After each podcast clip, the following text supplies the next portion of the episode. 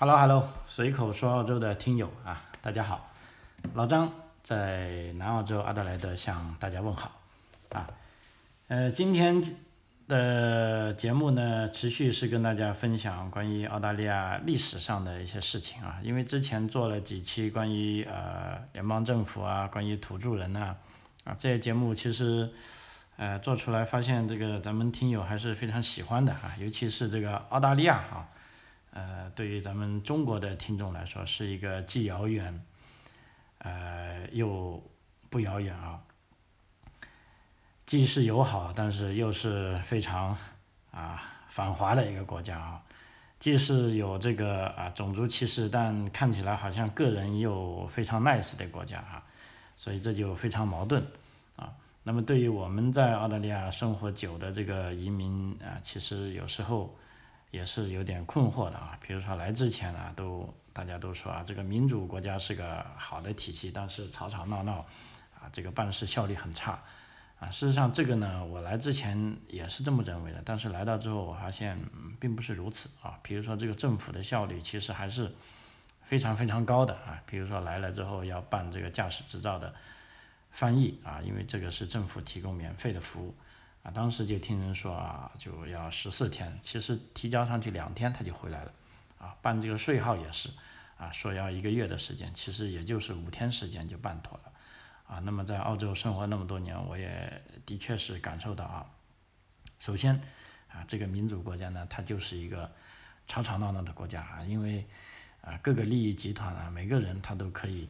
啊自由的发出声音啊，他可以代表他自己或者他代表。他所被游说的集团，啊啊，那么这样下来呢，凡事的决策啊，的确是比较慢，啊，尤其是一些大事啊，那就更慢了啊，因为任何一件大事都是涉及到方方面面利益，但是事情一旦决定下来啊，那个就等于说啊，效率是非常非常高的，啊，就如我们现在在这里生活，也是感觉每天都在生活在这个啊，大家吵吵闹闹啊，那么这个。报纸呢都是一些负面的消息啊，感觉都是要生活在这个水深火热之中，啊，但事实上呢，就普通的这些老百姓啊，像我们这些人，啊，其实生活的还是蛮轻松的，啊，因为大家有事都有各自的渠道啊，有各自的利益代表啊，去帮自己伸张，啊，那么接下来呢，就等于说，呃，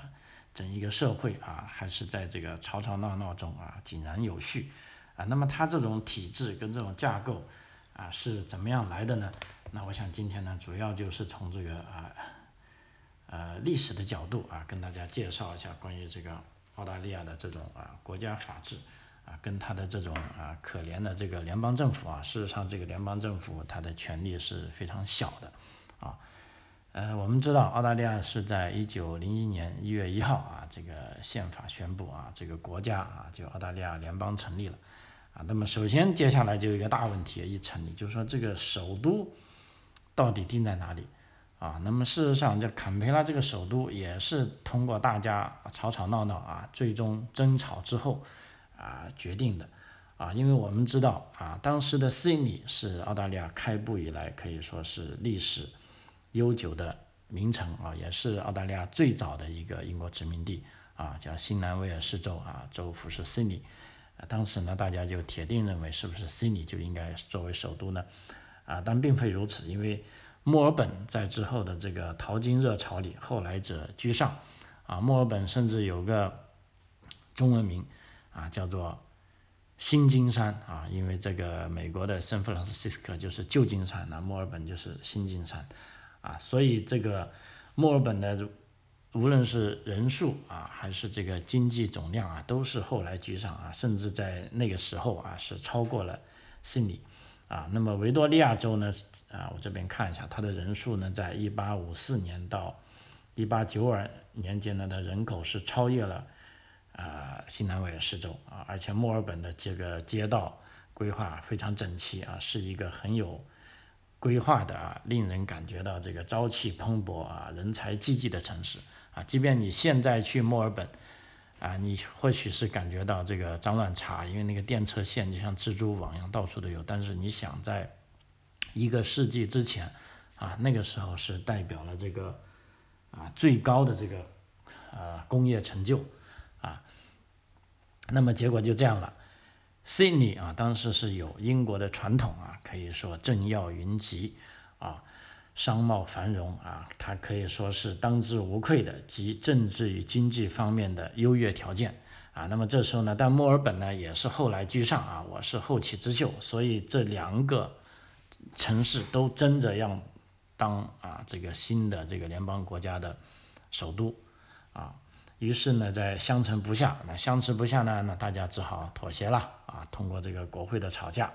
那么在一八九九年，这个国民代表大会啊，终于达成这个协议啊。那么这个协议也是一个呃比较搞笑的啊，就是说在悉尼跟墨尔本两者之间啊，另外寻觅一个适当的地区啊，建立崭新的首都。也就是说，这个首都它既不应该。是在墨尔本，也不应该在啊悉尼啊。那么，而且这个地方呢，当时还有一个修正条款，就是说这个地方至少应该要距离悉尼二百五十公里外啊，就也不能距离你太近啊。那么是这样来的，那。找到的这个地方呢，就是今天的坎贝拉啊。有些咱们老的华侨呢，也是翻译成叫坎金啊。其实我觉得坎金这个名字好像是更有味道啊。但是从这个英文的直译来说呢，坎贝拉啊，它就叫坎培拉啊。那么坎培拉呢，是真正的一个啊，就等于说大家选定的，又有专门的设计师啊，是一个应该是美国的设计师中标的啊。它是围着这个啊湖。半而建设的一个非常美丽的城市啊，所以呢，坎培拉是在一九二七年啊，这个澳大利亚的首都啊，才终于落成。那么此前呢，就暂时啊是以墨尔本为临时首都啊，只不过是在新首都成立的时候呢，大家商量，就无论如何啊，也要给悉尼啊，因为悉尼也是个大城市，也要给悉尼一点面子。啊，所以在一九零一年啊一月一日啊这个开国大典那一天呢，啊当时的联邦首任总督叫啊 John Hope 勋爵和首任总理啊巴顿啊他们是率领全体内阁成员啊他们不在首首都啊这个宣誓啊，因为那时首都还还没指定啊。还没建设好，他们是率领全体内阁成员在悉尼的这个世纪公园宣誓就职啊，然后在同年一九零一年的五月九日啊，这个联邦国会就移师到墨尔本开幕啊，那么于是呢，联邦政府终于开始正式办公，然后接下来呢，他们就找找找确定首都，然后确定建造方案，一直到一九二七年，那么在这个。啊，大概长期的这个二十六年间呢，墨尔本都是作为临时的首都在运作。包括现在啊，如果你去啊墨尔本旅行的话，你也可以看到啊旧的国会大厦啊。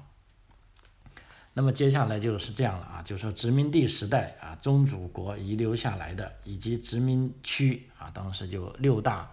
州啊，也就是说六个殖民区各自订立的。法律与制度呢，在独立与统一之后的这个国度呢，已经是不合时宜了啊。因为以前，比如说西澳有西澳的法律，南澳有南澳的法律，啊，昆州有昆州的法律，这些法律有的甚至是互相矛盾的或者互相冲突的啊。但当你们不是在统一的一个国家内，不要紧啊。就像这个当时的火车，也是这个轨距都不同的啊。比如说。维州是窄轨啊，新州是宽轨。那么南澳呢，就主线路是窄轨啊，支线路是宽轨。那么西澳呢，又有自己的铁轨。结果这个火车每到一个州的边境呢，他们很麻烦，连火车路都没法通啊，就别说其他东西了啊。所以这时候呢，澳大利亚建国后呢，一个首要的职务，一个首要的任务啊，就是要使这个国家啊法治化啊。就说既然大家是同一个国家啊，首先这个就要有。啊，一系列的制度，而且这些制度呢，应该是啊，至少它不能冲突的，而且你国家的制度跟州里的制度啊，又有它的相互兼容性啊，所以当时这个联邦国会呢，是制定了一系列的法律，用以协调或解决啊，这个当时的这个联邦政府与地方政府啊，这个政府与国民啊，包括这个澳大利亚本国与母国这个英国啊，以及这个。啊基本的劳资双方等等的这些相互关系啊一系列的法律。那么所以国家法制化啊，当时主要是遵循两个方向是解决问题啊，比如说一是联邦政府与州政府的关系与权力分配啊，一是第二呢就是统一国家的这个啊军事啊政治经济与文教的基本方针啊，那么要解决这两个问题，就得从这个啊宪法着手啊，所以澳大利亚联邦这个宪法呢是总共一共有八章啊一百二十条啊，各章的序列啊大概是这样的，我看一下啊。共八章啊，第一章呢是联邦国会啊，就包含参议院与众议院啊。第二呢是联邦政府啊。第三呢是司法制度。第四呢是财政与贸易。第五呢是各州政府啊。第六是特区啊。所谓特区呢，就包括这个首都啊，它也是一个叫首都领地啊特区，包括以后的这个北领地啊，它也属于特区。那这个特区呢？啊，它在这个政治权力上呢，是跟州里的权力啊大概类似，但是它比州呢是少了一点点啊权力啊，因为联邦政府呢是由各州推荐起来的，然后从联邦政府呢又自己啊等于说削了一些权力啊，又设置了几个区啊，那么所以他这个特区这么回事，然后呢还有第七章呢是啊其他国事。啊，第八部分呢是宪法修改程序，啊，这个澳大利亚联邦宪法的制定呢，它是参考了英国、美国跟加拿大啊这个三国宪法的特色，啊，其中尤其是以借鉴美国宪法为主，啊，那么澳大利亚这个联邦宪法呢，它的特色啊就是分权，啊，就是说这个权利，啊，你必须要把它关在笼子里。第二呢，一定要不能。一个部门或者某一些小集团集权啊，这个集权是很危险的啊。所以最初最初这个宪法制定时呢，就唯恐这个联邦国家也就是中央过分集权啊，因此呢，这个澳洲政府的权力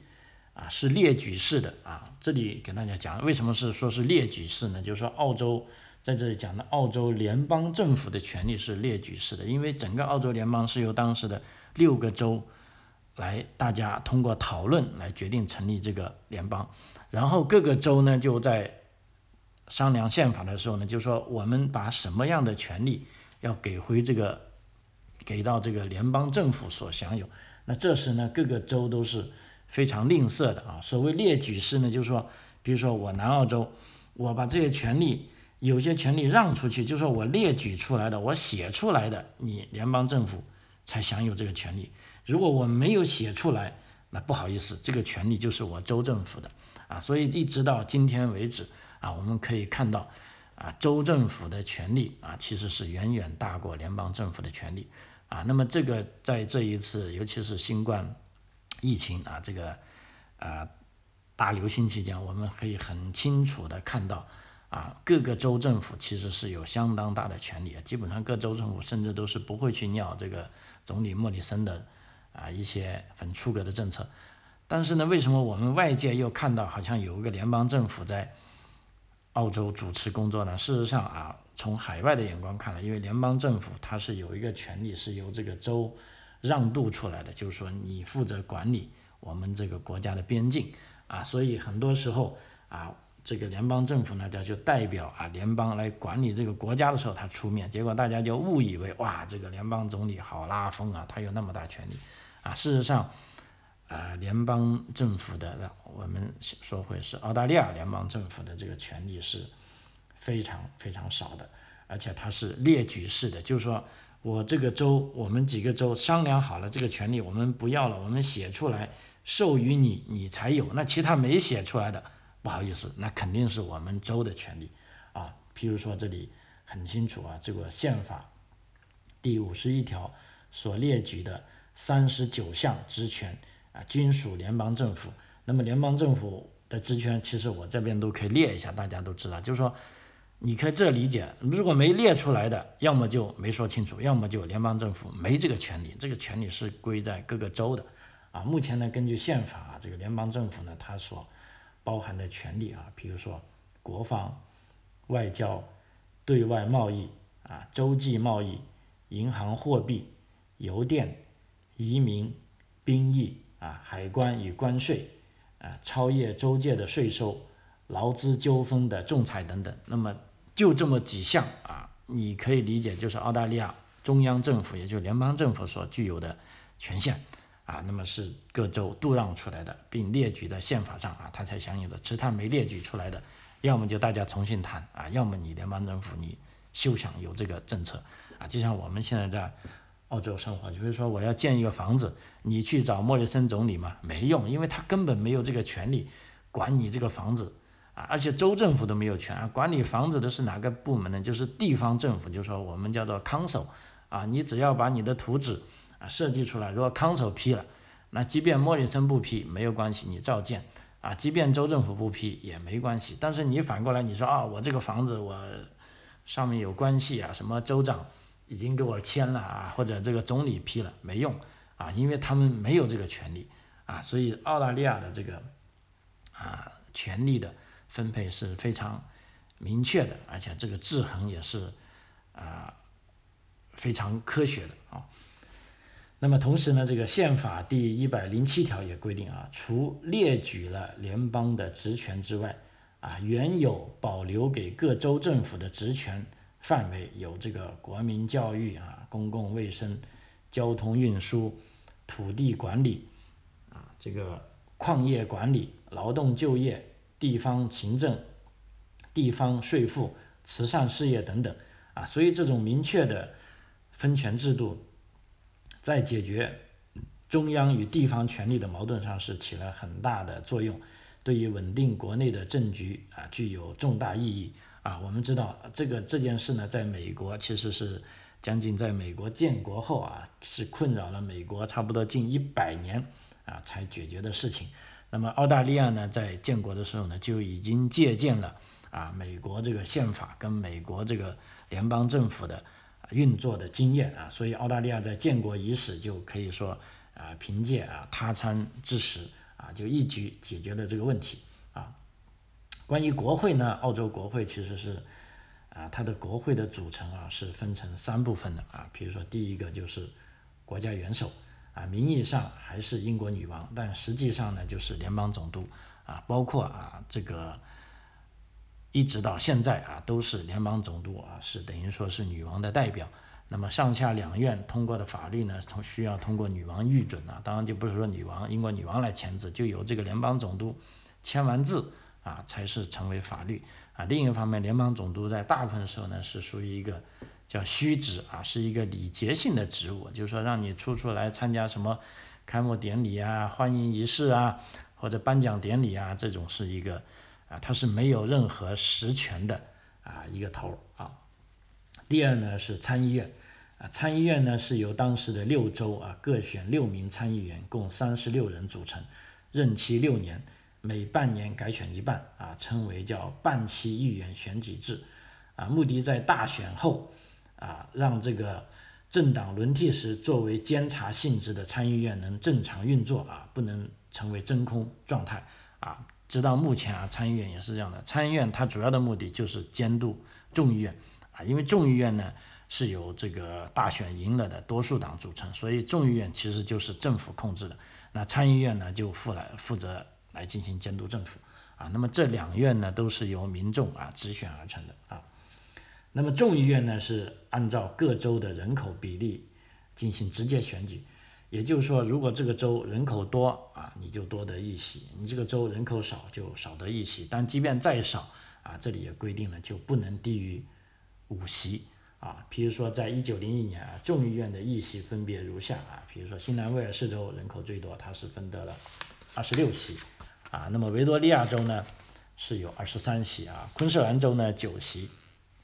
南澳洲呢七席啊。至于这个西澳洲跟塔斯马尼亚州呢，如果因为人口数啊，到他们的席位派呢都不够五席，所以他们只获得了最低的五席啊。众议院的议员呢是任期三年啊，如果遇到因为特别事故啊解散国会或者重新大选时，那么其任期也随之结束。但是众议院呢有个好处呢，它可以连选连任啊，次数无限啊，所以在澳大利亚呢，呃，如果在以后还有啊这个机会，我跟大家讲一下，有的总理呢是当了二十多年的，啊，因为他这也不算独裁，因为他所在的政党每一次都选上，那每一次选上，那如果他同时又是啊政党的头的话，党魁的话，那他就自然成为总理了，啊，而且这个次数无限的啊，只要你能继续玩下去，啊，只要人民群众相信你啊，你就可以继续玩，啊，这跟其他国家有点不同啊。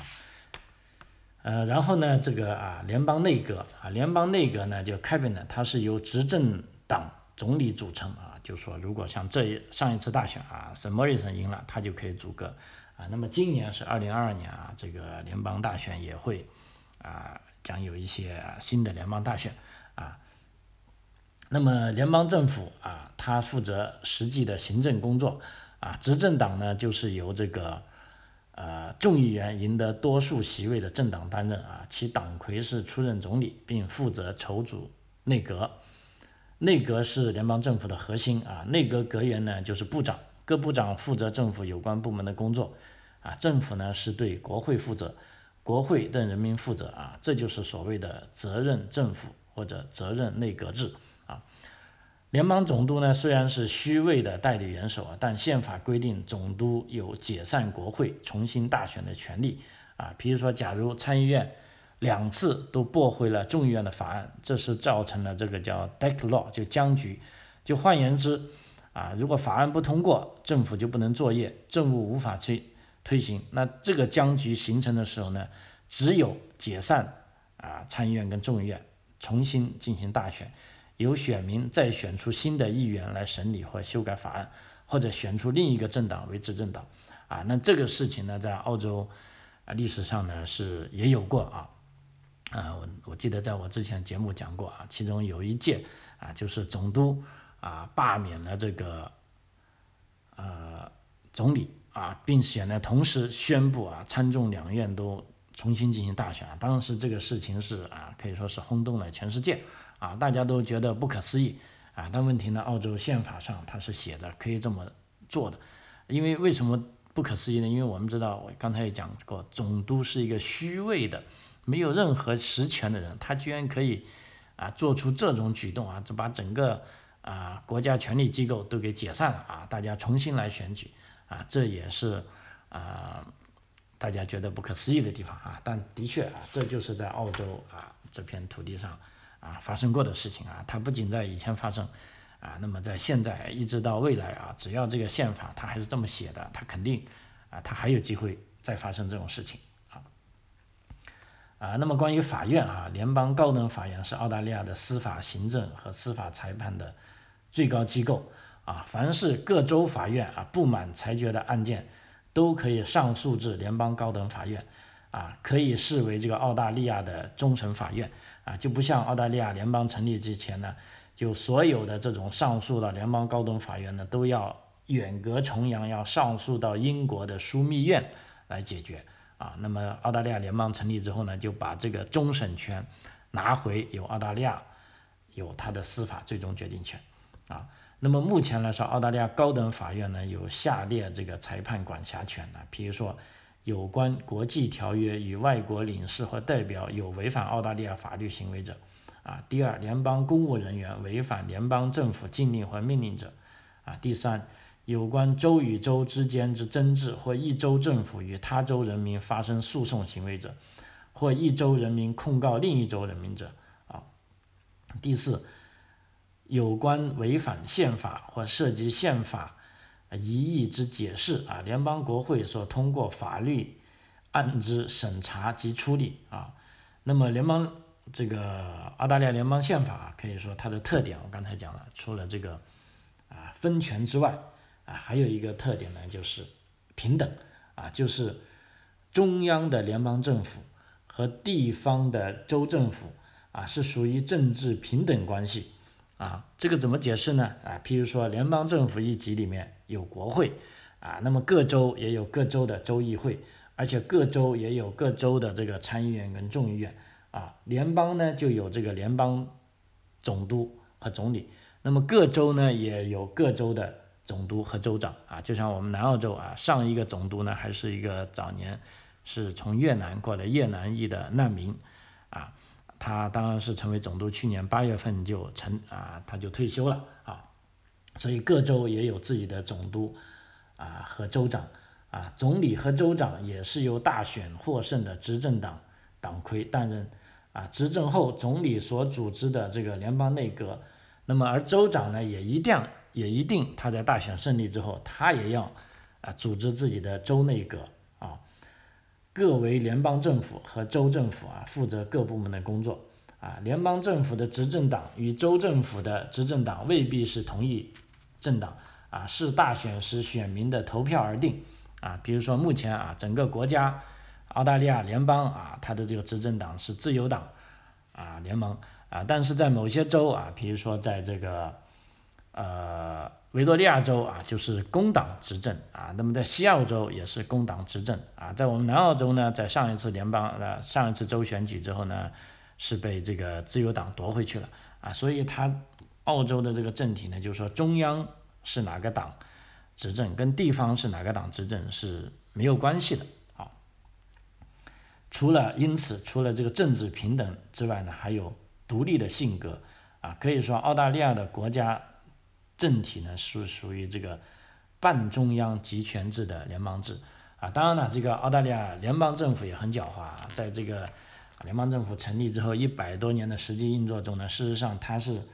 用各种办法抓了很多经济上的权利啊，所以现在有人开玩笑是说呢，澳洲呢是属于这个啊经济上的中央集权制。啊，政治上呢它还是啊联邦制。啊，就说各个州有自己很大权利，但是由于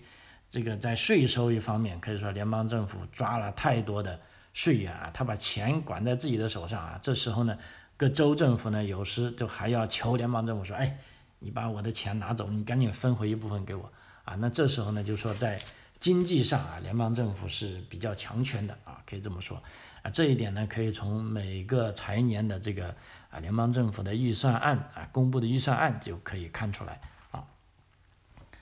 啊，然后呢，在建立统一国家之前呢，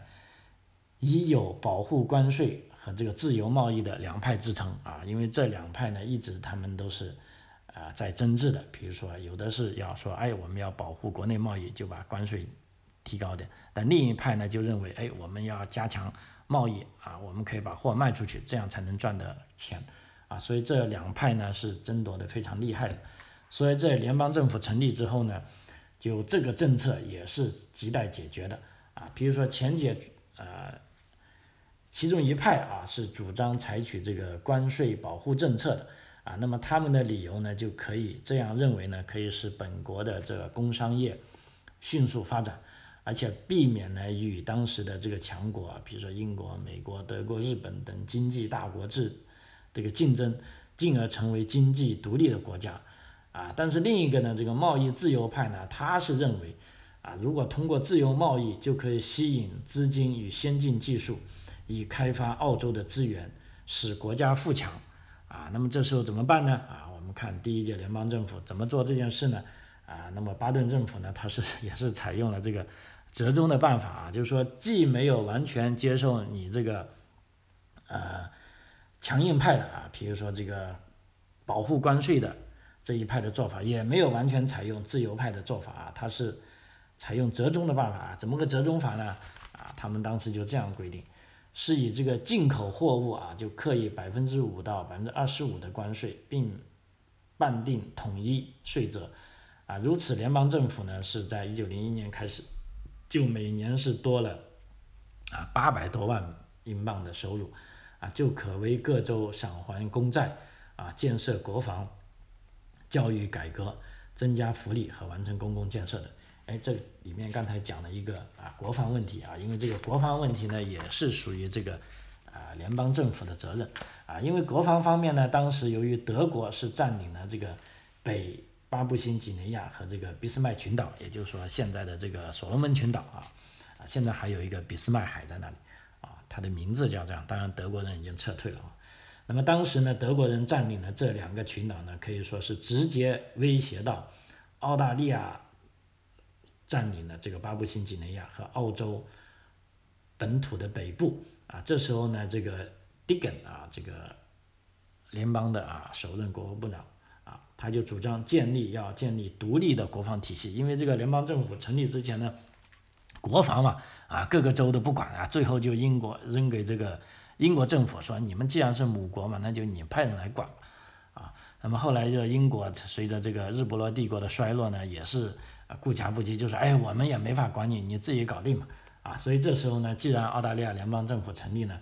那么第一个呢，就说我们作为一个独立的国家，应该有一个独立的国防体系。于是呢，就在一九零七年啊，是成立了一个叫做这个国防委员会的机构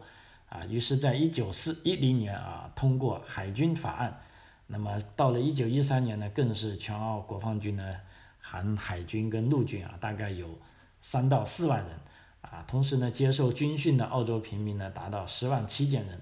到一九一四年为止呢，共完成了啊建造各类战舰十三艘啊，可以说耗资大概是三百六十九万五千英镑啊，五千镑啊，sorry 不是英镑啊，是镑。那么一直到我们知道一九一四年，其实一战已经打开，已经开打了啊。当时澳大利亚跟这个新西兰已经派出了澳纽联军啊，去自豪的帮自己的母国打仗啊，虽然可以说是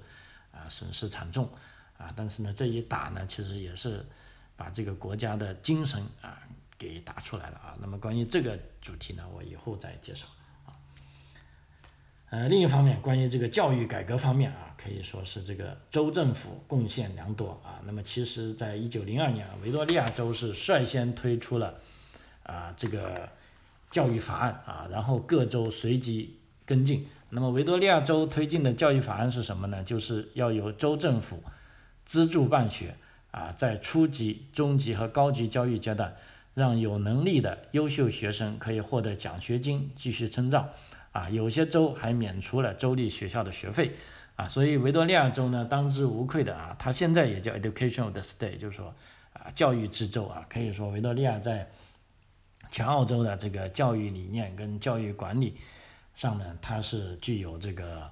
呃领先的。啊，可以说这个历史地位啊，虽然现在啊，由于这个新州也追得很厉害啊，因为新州的人也越来越多啊。当然你说从分数来说啊，新州是不差的啊，但是从综合实力以及从历史的角度看来啊，就澳洲澳大利亚本土人还是认为啊，这个